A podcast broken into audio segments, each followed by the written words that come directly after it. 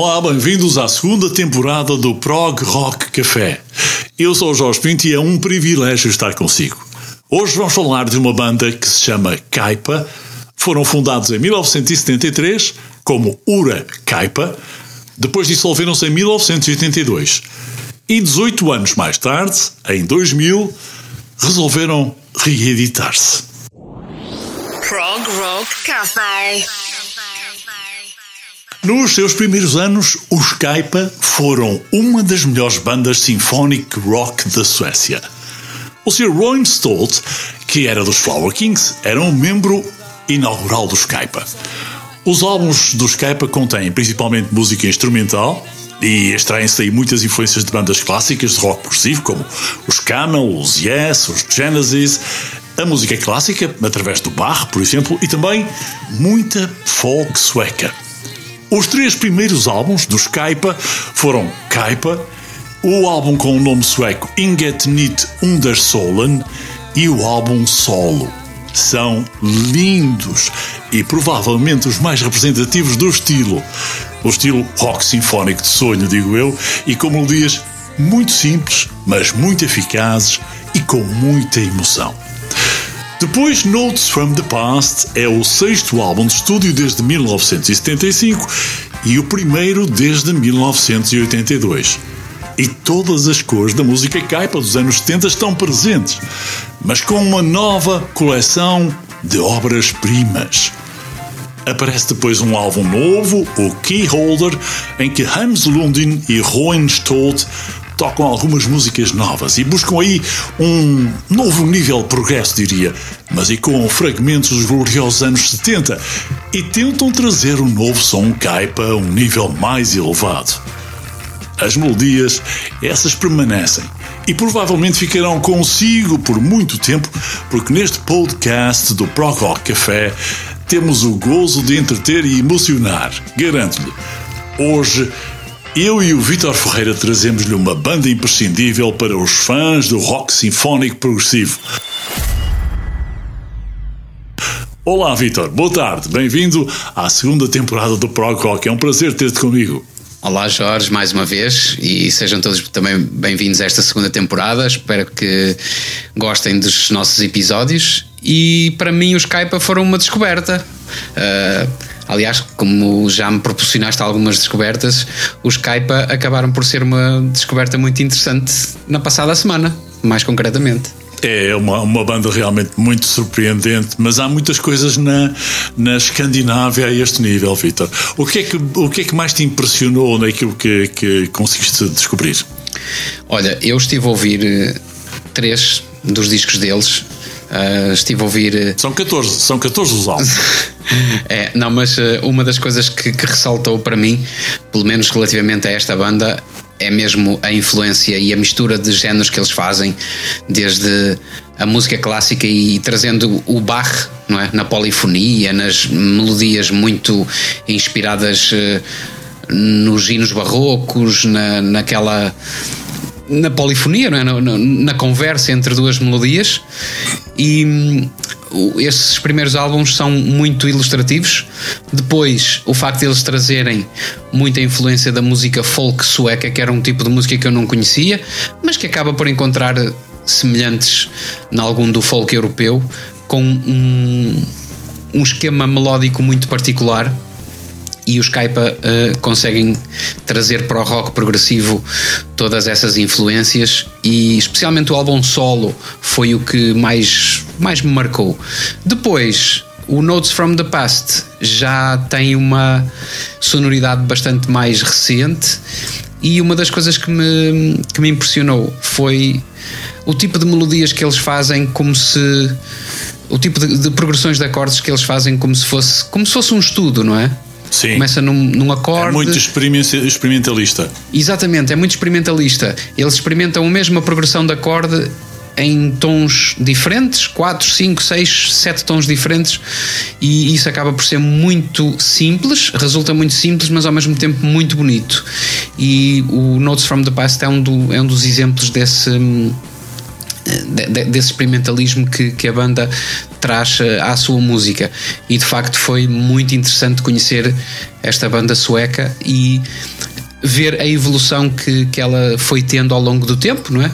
Naqueles primeiros discos inspirados no som tradicional do rock progressivo, cheios de órgão e aqueles, aqueles eh, instrumentos, aquelas guitarras muito ao estilo dos Genesis e dos Yes, com os fades, não é? Com aquele que eles são muito a começar baixinho e a aumentar de intensidade. Exatamente. E depois uh, a presença do, do órgão, do eterno órgão Hammond, uhum. que, que pinta o rock do Skype, como pintou o rock de grupos como os Camel, como o, tantas outras bandas de uma forma uhum. magistral. Bom, hoje vamos ouvir também da seleção que eu fiz propositadamente e poderia ter feito aqui uma seleção exaustiva. Eu quis apenas trazer três diria, hinos do Skype, as eleitas do Skype são de álbuns mais recentes. Aconselho a irem ver um bocadinho a, a discografia deles no início, desde 1973, que eles começaram a tocar, mas uh, o álbum, o primeiro álbum, esse foi, uh, enfim, foi, foi logo uh, no início da carreira, numa, numa, numa fase em que não estava muito definida a banda, se bem que ela também nunca esteve muito definida. O primeiro álbum, Kaipa, saiu em 75 e depois em 76 2006 uh, saiu o uh, tal álbum que eu já referi com o nome sueco, Inket Nit Undersolen, todo cantado em sueco, mas com melodias também muito bonitas. Mas eu resolvi buscar então estas três de época, época posterior, já depois da sua reinvenção após o ano 2000, e fui buscar justamente, Vitor, que falavas aí, Notes from the Past, a parte 2, chama-se mesmo Notes, Notes from the Past Part 2, é do álbum Kaipa de 2002. Resolvi também trazer uma outra fase, já oito anos depois do álbum In the Wake of Evolution, que é justamente a faixa título do LP. E depois ainda fui buscar, quatro anos à frente, o álbum Satic. Satic é uma palavra sueca também, que hum, se escreve com, se quiserem pesquisar, S-A-2-T Y-I-G ou G. Um, esta banda foi tendo uma metamorfose muito grande ao longo do tempo. Vão, vão perceber porquê. Uh, eu já aqui falei que eles, no resumo, que eles fundaram em 73, dissolveram-se depois em 82, pareciam desaparecidos, mas mais tarde acabaram por aparecer novamente. Eles tiveram bastantes membros, Vitor. Tiveram uh, membros que contados uh, serão quase, quase uns 15. Uh, atualmente uh, eles estão, enfim, formados pelo, pelo Hans Luding, que toca teclados e faz coros. Ainda está presente o Patrick Lundstrom, que faz uma voz. A Alina Gibson, que tem uma voz melodiosa fantástica, deve ter tido a oportunidade de, de, de, de apreciar isso também. Um, o Jonas Reingold, que faz o baixo, e na bateria está o Morgan Angren e o Per Nilsson está nas guitarras, ainda hoje. Mas houveram nomes muito importantes. Já referi o Ron Stolt, que começou, uh, o Ingmar Bergman, tinha também este nome, é verdade, estava na bateria, mas só esteve presente até 81. O Thomas Eriksson foi muito importante no baixo, uh, uh, o Mats Lindberg, também outro baixista, o Mats Lonfrangin, em, na voz entre 77 e 80, foi uma fase mais turbulenta, depois vão ver porquê. Depois o Max Hamann nas guitarras, o Mats Lindberg 2 e este chamam-lhe Mats Mikroban Lindberg, quer dizer micróbio, claro. Também no baixo, porque nesta data, entre 81 e 82, haviam dois Mats Lindberg. Deve ser um nome muito procurado na Suécia. E então a este chamava-lhe o micróbio. E havia ainda o Per Pelle Anderson na bateria em 82. Portanto, estamos aqui com uma formação que teve muitas eh, mudanças um, e eu, uh, Vitor, ia passar para a primeira, uh, para depois entrarmos aqui no, no algum, algum comentário e passarmos a dissertar depois pelo primeiro álbum e os seguintes muito rapidamente, mas gostava que vocês tivessem só uma pequena amostragem daquilo que são os uh, Kaipa, uma banda sueca que descobrimos, mas que vale a pena seguir. Vitor, concordas? Vamos a isso. Vamos a isso.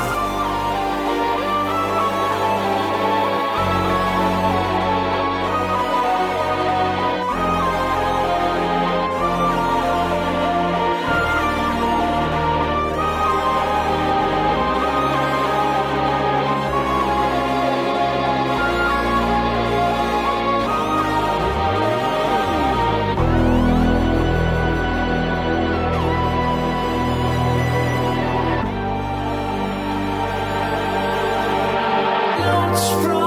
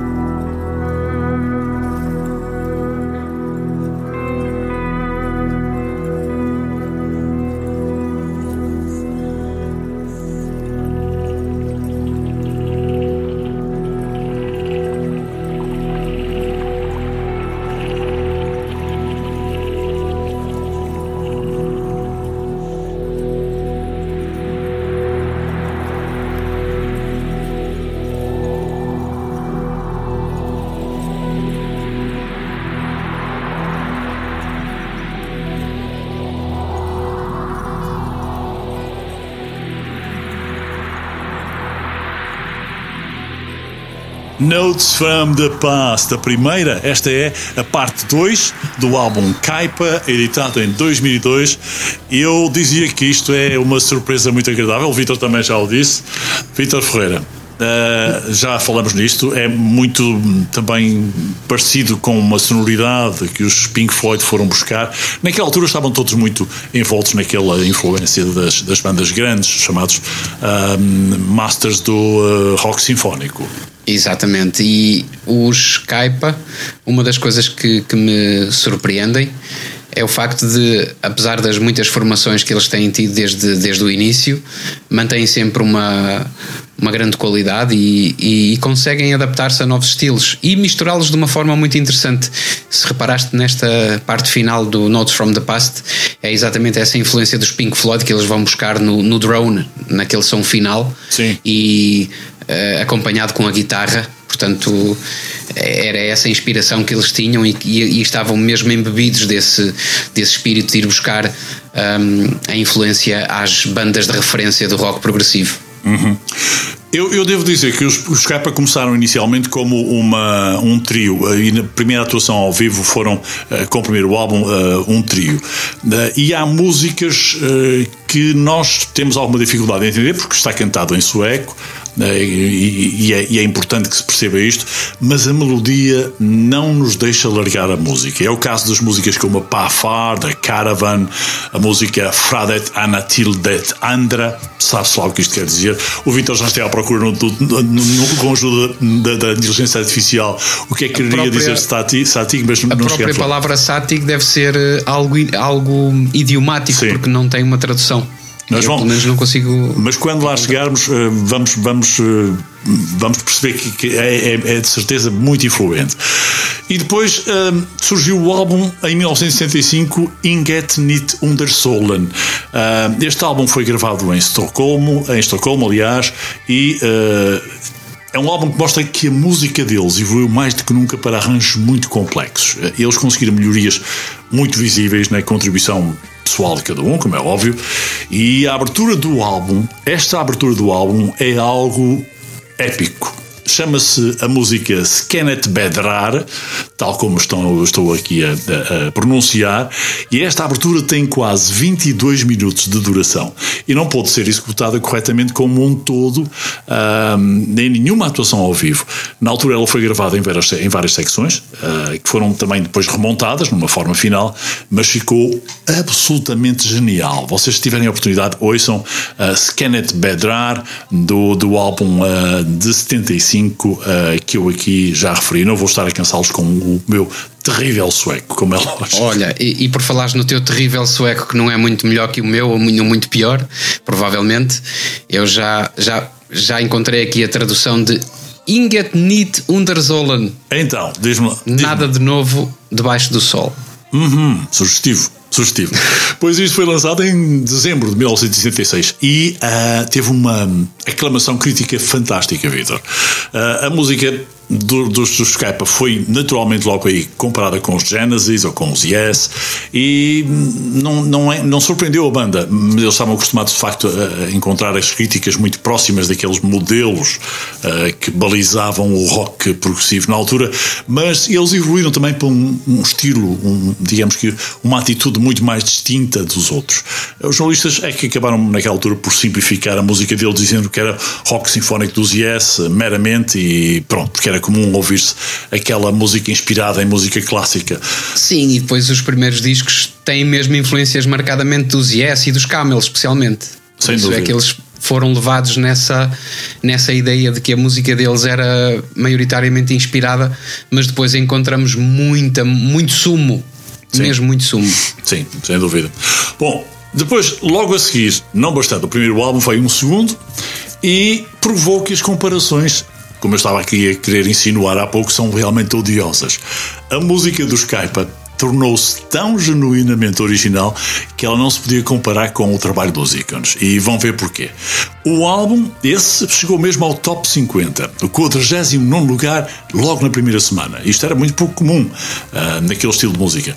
Venderam 10 mil cópias, imaginem, em 1975, uh, ah, deste álbum, uh, só na Escandinávia, e ele não foi exportado na altura. Só depois houveram reedições que, que sim, chegaram a ser, como é óbvio.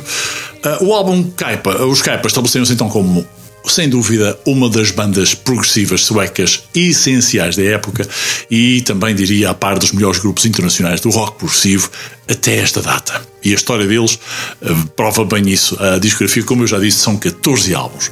Vitor, vamos dar mais um passo depois de Notes from the Past eu ia revelar uma outra, enquanto falamos de, de, de, dos, das raízes do Skype, ia revelar uma outra faceta que já surgiu depois muito mais à frente, que é a fase do In the Wake of Evolution em 2010.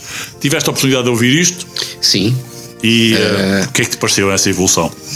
Pareceu-me uma evolução um bocadinho no sentido daquilo que tem sido o, o, o, prog rock mais atual, mesmo ao nível das mensagens, mensagens muito mais universalistas, mas sempre com aquele cunho musical muito original, muito próprio do Skype e que de facto é muito notório nos discos deles.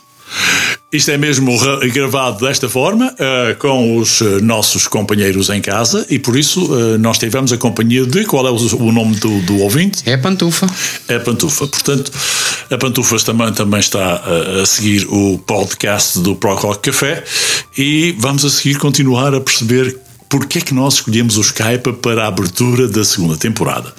Vitor, seguem-se In the Wake of Evolution, o álbum e a faixa título do mesmo de 2010.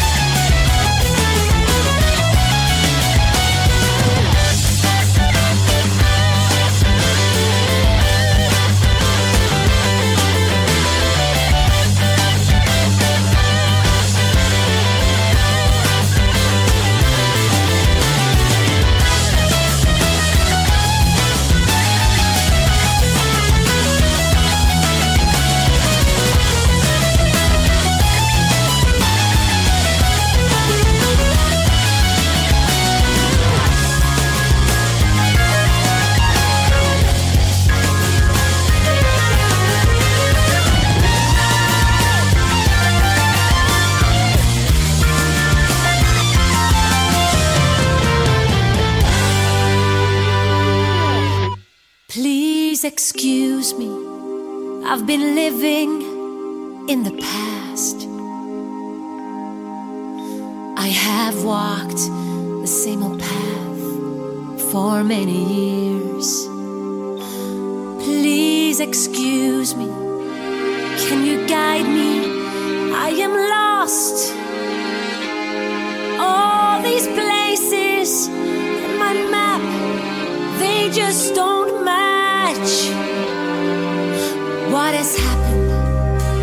is wrong. I'm homeward bound. Where's the winding road that's leading to our house?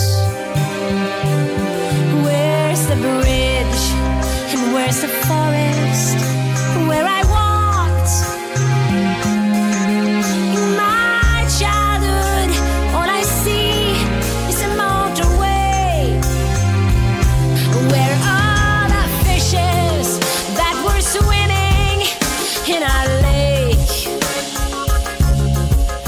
watch this dry land which has driven away the rain.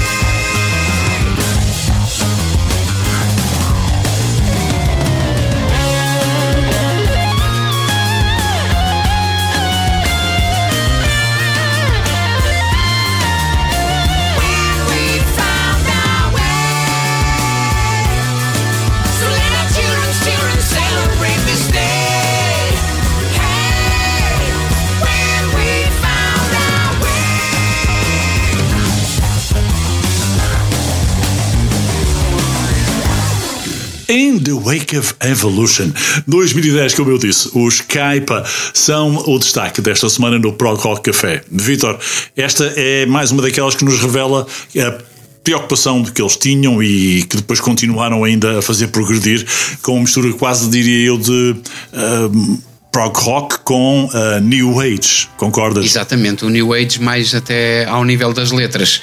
E tudo isto sem entrar naquele espírito épico que nós ouvimos em outros grupos, eh, mas sempre com uma grande simplicidade e as letras, eh, pronto, muito dentro daquela mensagem. Vamos eh, lutar por um mundo melhor, vamos fazer do mundo que temos um mundo melhor. Portanto, acaba por ser esse o espírito da, da música deles e sem entrar em exageros musicais ou, ou em grandes epopeias, não é? Como nós já ouvimos aqui em outros grupos, os Épica, os.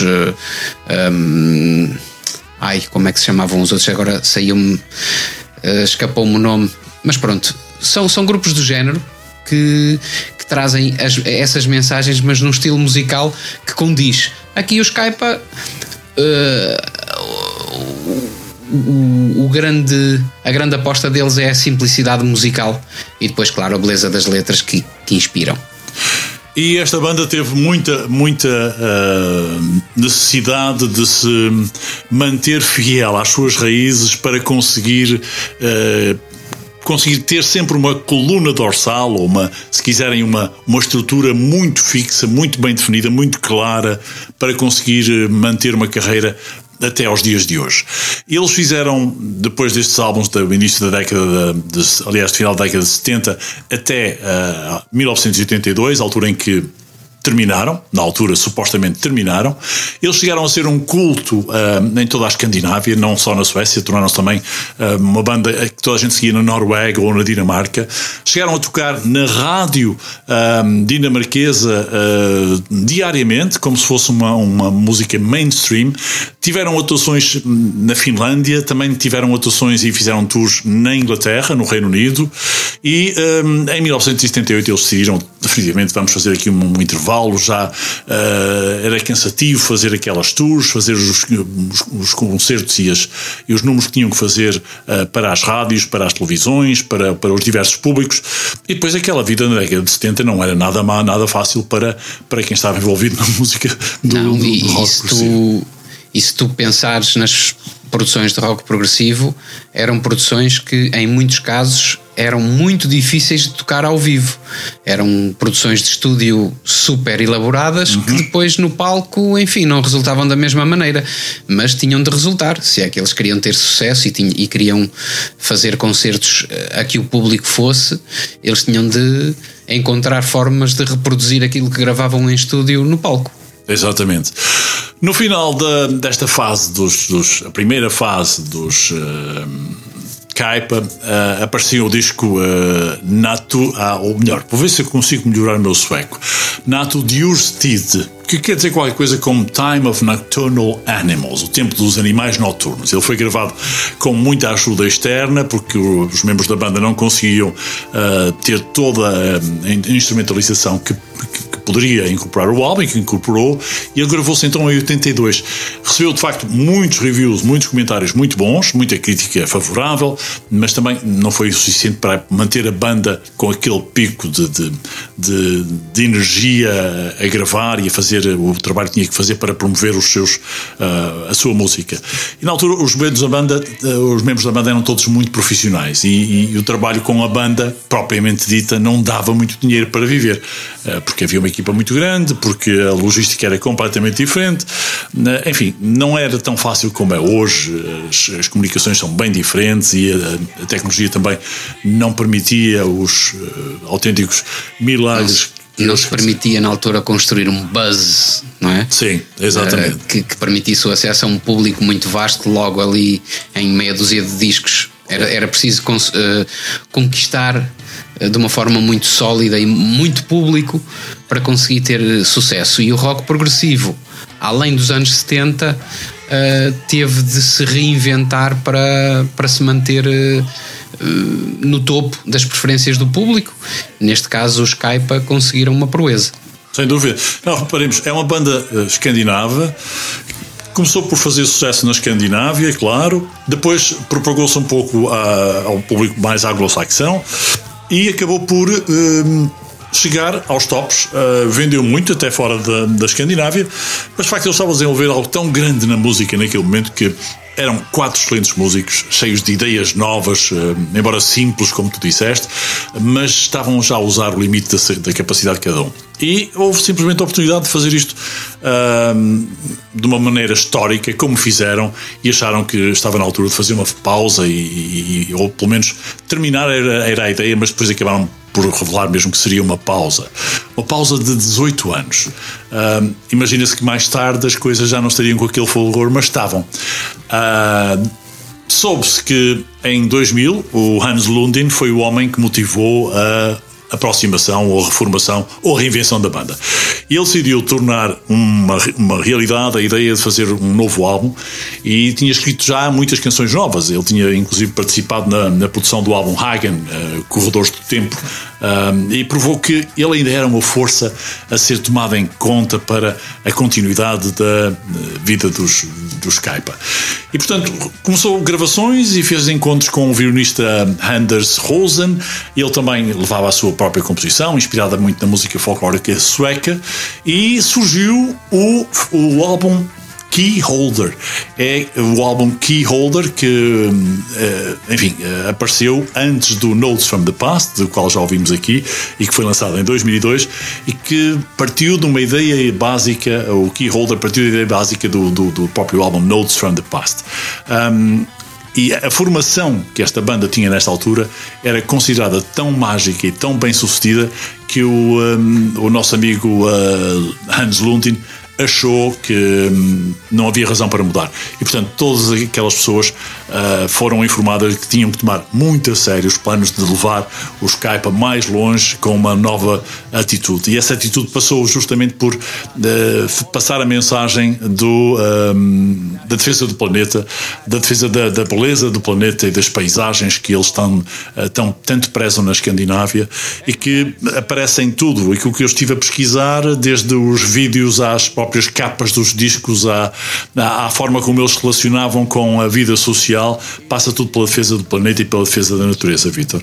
Ah, Aliás, a própria inclusão da- desse tema com o estilo folk eh, quase inexplorado como o folk sueco Sim. foi uma mistura muito feliz para audiófilos, pessoas que gostam de, de misturas diferentes se interessarem por esta banda.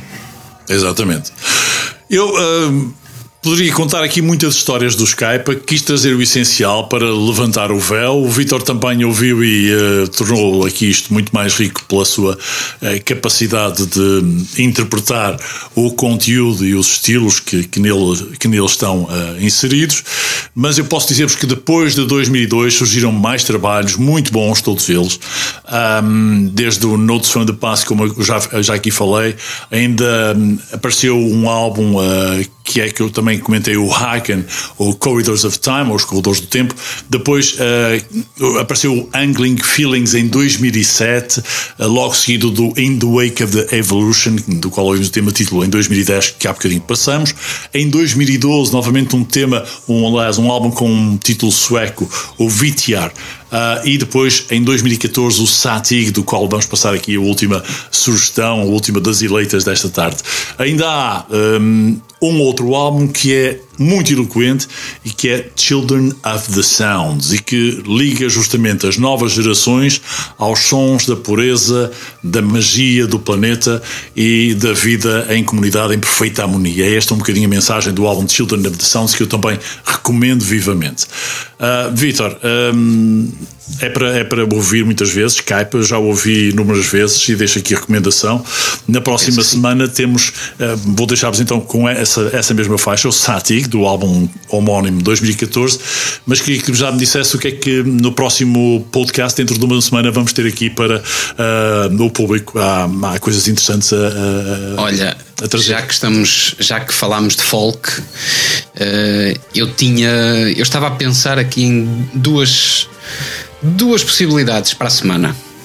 Eh, e agora escolhes tu: Loggins and Messina ou Renaissance? Uh, não é fácil, mas eu acho que Renaissance é sempre muito consensual. Vamos deixar o Renaissance.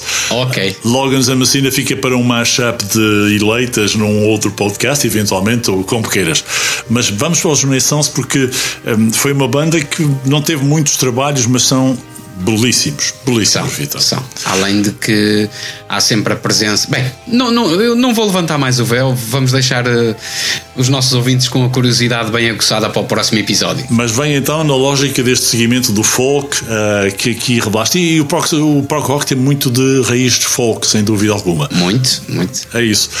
Meus caros, deixo-vos a seguir com Satig e ainda uma última mensagem antes da despedida. Vitor, a ti agradeço mais uma vez a participação, o bom gosto e cá te espero então dentro de uma semana com os Renaissance. Obrigado mais uma vez e até para a semana.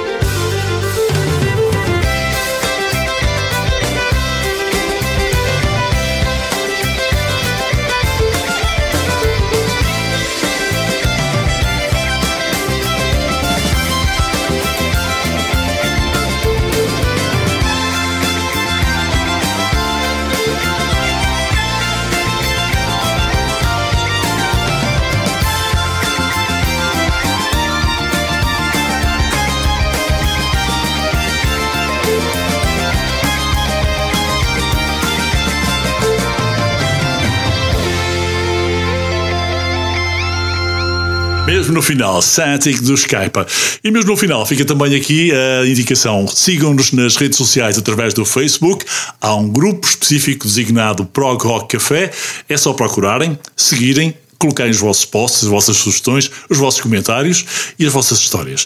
Podem também seguir-nos no Instagram e, claro está, sempre que precisarem, em qualquer um dos eh, provedores de podcasts no mundo inteiro, Acast, Spotify, Apple Music, iMusic ou mesmo no Castbox. A todos, ficamos marcados para a próxima semana. Obrigado por terem estado connosco no Pro Rock Café.